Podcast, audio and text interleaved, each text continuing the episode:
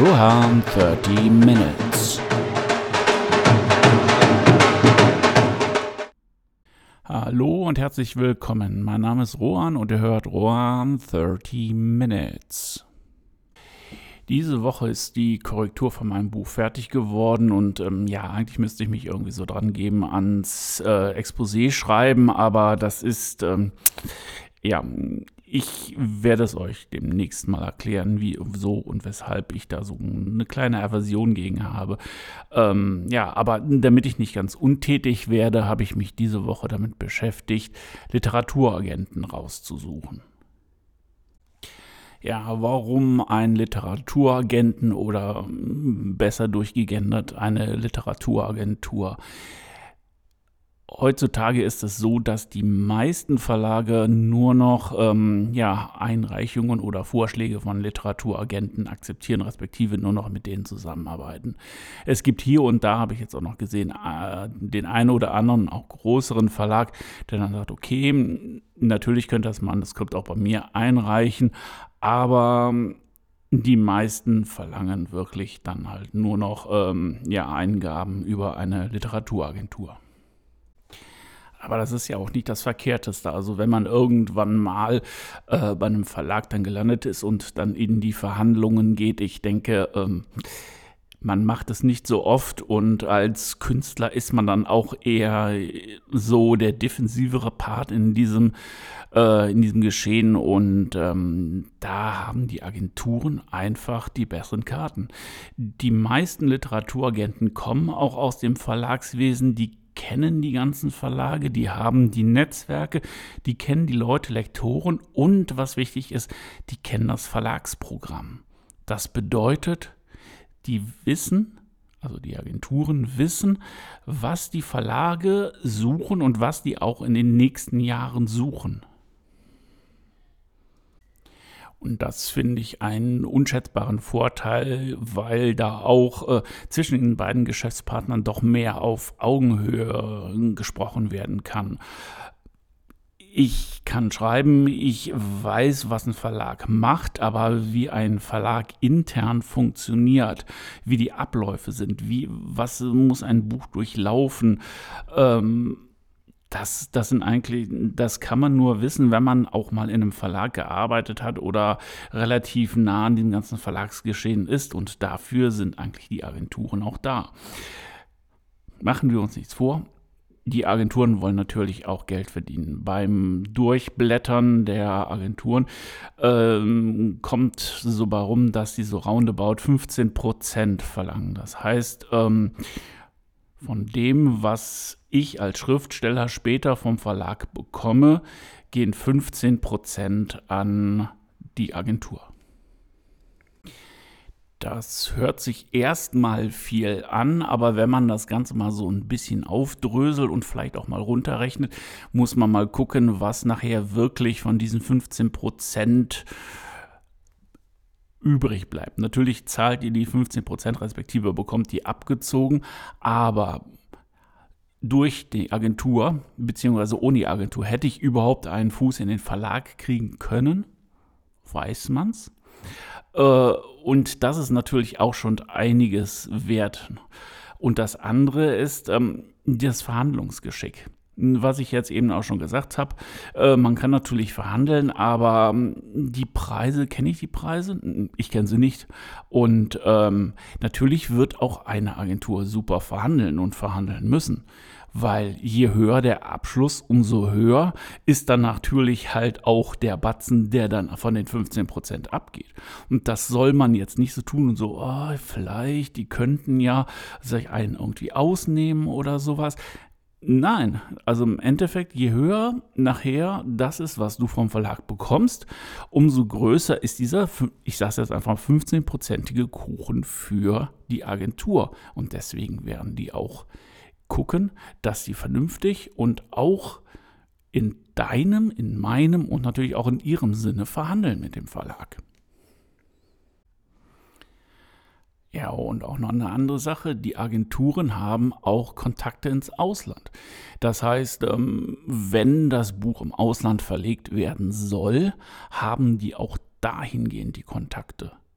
Manche gehen sogar so weit hin, dass sie dann halt, äh, heißt es Lizenzen, heißt es dann wie auch immer, äh, für die Verfilmung oder für Hörbücher, was auch immer, ähm, da Merchandise, was man dann auch mit Büchern noch alles machen kann. Dementsprechend haben die dann halt auch da die Kontakte und auch die Erfahrung. Das ist auch nicht zu unterschätzen. Die wissen, wie das ganze Geschäft abläuft und können dich auch dabei dann halt auch immer unterstützen. Hört sich im Moment an wie ein, äh, ja, wie ein Werbespot für Literaturagenturen, ist es aber nicht. Ähm, ich schätze es einfach nur, wenn die Leute mir die Arbeit abnehmen und dann mit einem hoffentlich super Ergebnis dann um die Ecke kommen. Allerdings, und das muss auch hier gesagt werden, gibt es auch dort schwarze Schafe. Guckt euch die Agentur an, schaut auf alle Fälle, und das ist total wichtig, was vertreten die. Wenn ihr ein Sachbuch schreibt und die vertreten keine Sachbrüche, dann könnt ihr euch direkt da den Kontakt schenken die schwarzen Schafe unter den Agenturen, die verlangen von euch vorher Geld. Eine normale Agentur wird das nie tun. Und hier ist es auch wieder, auch mit den Zuschussverlagen, das ist auch, schaut hin. Verlage und Agenturen nehmen erst Geld, wenn es einen Abs oder zu einem ähm, Geschäftsabschluss gekommen ist. Das heißt also, wenn die Agentur euch bei einem Verlag untergebracht hat, vorher fließt kein Geld. Weder in die eine noch in die andere Richtung. Ja, ich bin gespannt. Also ich habe mir jetzt eine Handvoll, also genau sieben Agenturen rausgesucht. Die werde ich, wenn das Exposé steht, kontaktieren und ähm, ja, dann mal schauen, was wird. Sollte es nichts werden, natürlich muss man dann Plan B haben. Also das Buch dann einfach in die Schublade schmeißen und sagen, ja gut, das war's, ab mit dem nächsten. Ist nicht, dann werde ich dann halt auch wieder zum Self-Publishing wechseln, weil ich finde, wenn man sich so viel Mühe und so viel Zeit investiert, dann muss das Buch auch auf dem Markt. Und Self-Publishing ist heute keine Hobby-Ecke mehr. Dementsprechend ist dann der Plan B auch nicht unbedingt der schlechteste.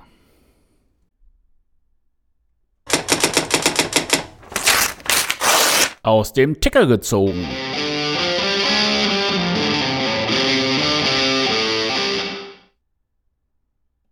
Der erste und einzige Ticker diese Woche kommt vom Branchendienst Buchreport und zwar geht es um den Drogerieunternehmer Rossmann.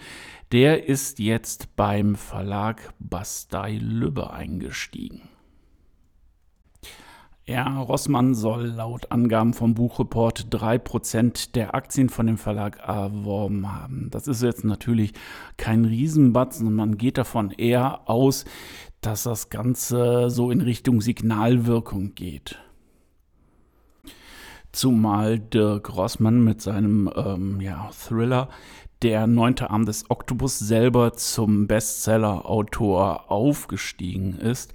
Und so als kleiner Fun Fact, das Buch ist bei Lübbe erschienen. Das ähm, Buch soll sich jetzt auch wieder nach Angaben vom Buchreport 200.000 Mal verkauft haben und ähm, roundabout ein Drittel davon soll dann halt in den Läden des äh, Unternehmers verkauft worden sein. Das heißt also im Endeffekt ist dann auch die Drogeriekette zu einem ja, Buchladen für den Unternehmer geworden. Nichtsdestotrotz, das Buch ist zumindest, ähm, oder das Buch hat den fünften Platz der Spiegel-Jahresbestsellerliste eingenommen. Also Tja, was soll ich sagen? Aus seiner Sicht alles richtig gemacht. Aufschlag der Woche.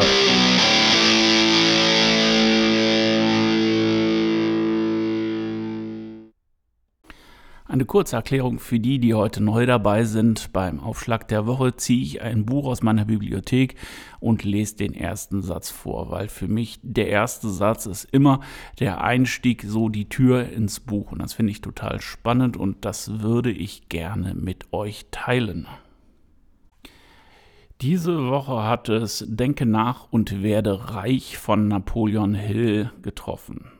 Beziehungsweise mit dem Untertitel 13 Gesetze des Erfolges. Das ist diesmal kein Roman, das ist eher ein Sachbuch, Lebenshilfe, Andenkstoß, Denkstöße, sowas in die Richtung geht das Buch.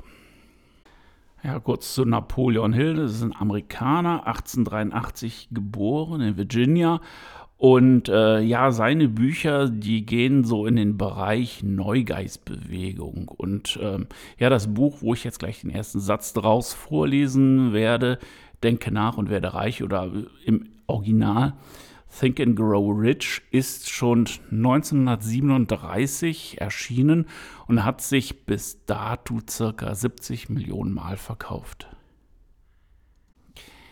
Diejenigen, die das Buch kennen und wissen, wie es anfängt, wissen auch, dass es mit einem Vorwort anfängt und äh, genau dieses werde ich allerdings nicht vorlesen, weil ähm, da fängt für mich noch nicht das Buch an. Der erste Satz ist aus dem ersten Kapitel, das betitelt wurde mit Gedanken sind Taten. Die Kraft, die zum Erfolg führt, ist die Kraft ihres Geistes wie sie das Schicksal dazu bringen, sich ihren Plänen und Wünschen zu fügen. Ja, der erste Satz sagt schon für mich aus, dass im Grunde genommen alles das, was ich erreichen möchte, und das ist jetzt weder esoterisch noch ähm, abgehoben, aluhütig oder sonst irgendwas, dass alles das, was ich möchte, die Kraft dazu schon bei mir im Geiste liegt. Das heißt also, wenn ich etwas erreichen möchte, dann kann ich auch mit meinem Geist Wege finden, das zu erreichen, auch wenn es manchmal ein bisschen länger dauert und alles. Aber das habt ihr sicherlich in eurem Leben auch schon mal gemerkt, wenn man irgendwas richtig möchte, aus tiefstem Herzen, dann schafft man es auch. Und dann, dann öffnen sich auch Tore und äh, auf einmal fügt sich alles zusammen. Ja, und ich glaube, das ist auch ein ganz netter Schlusssatz für diese Woche.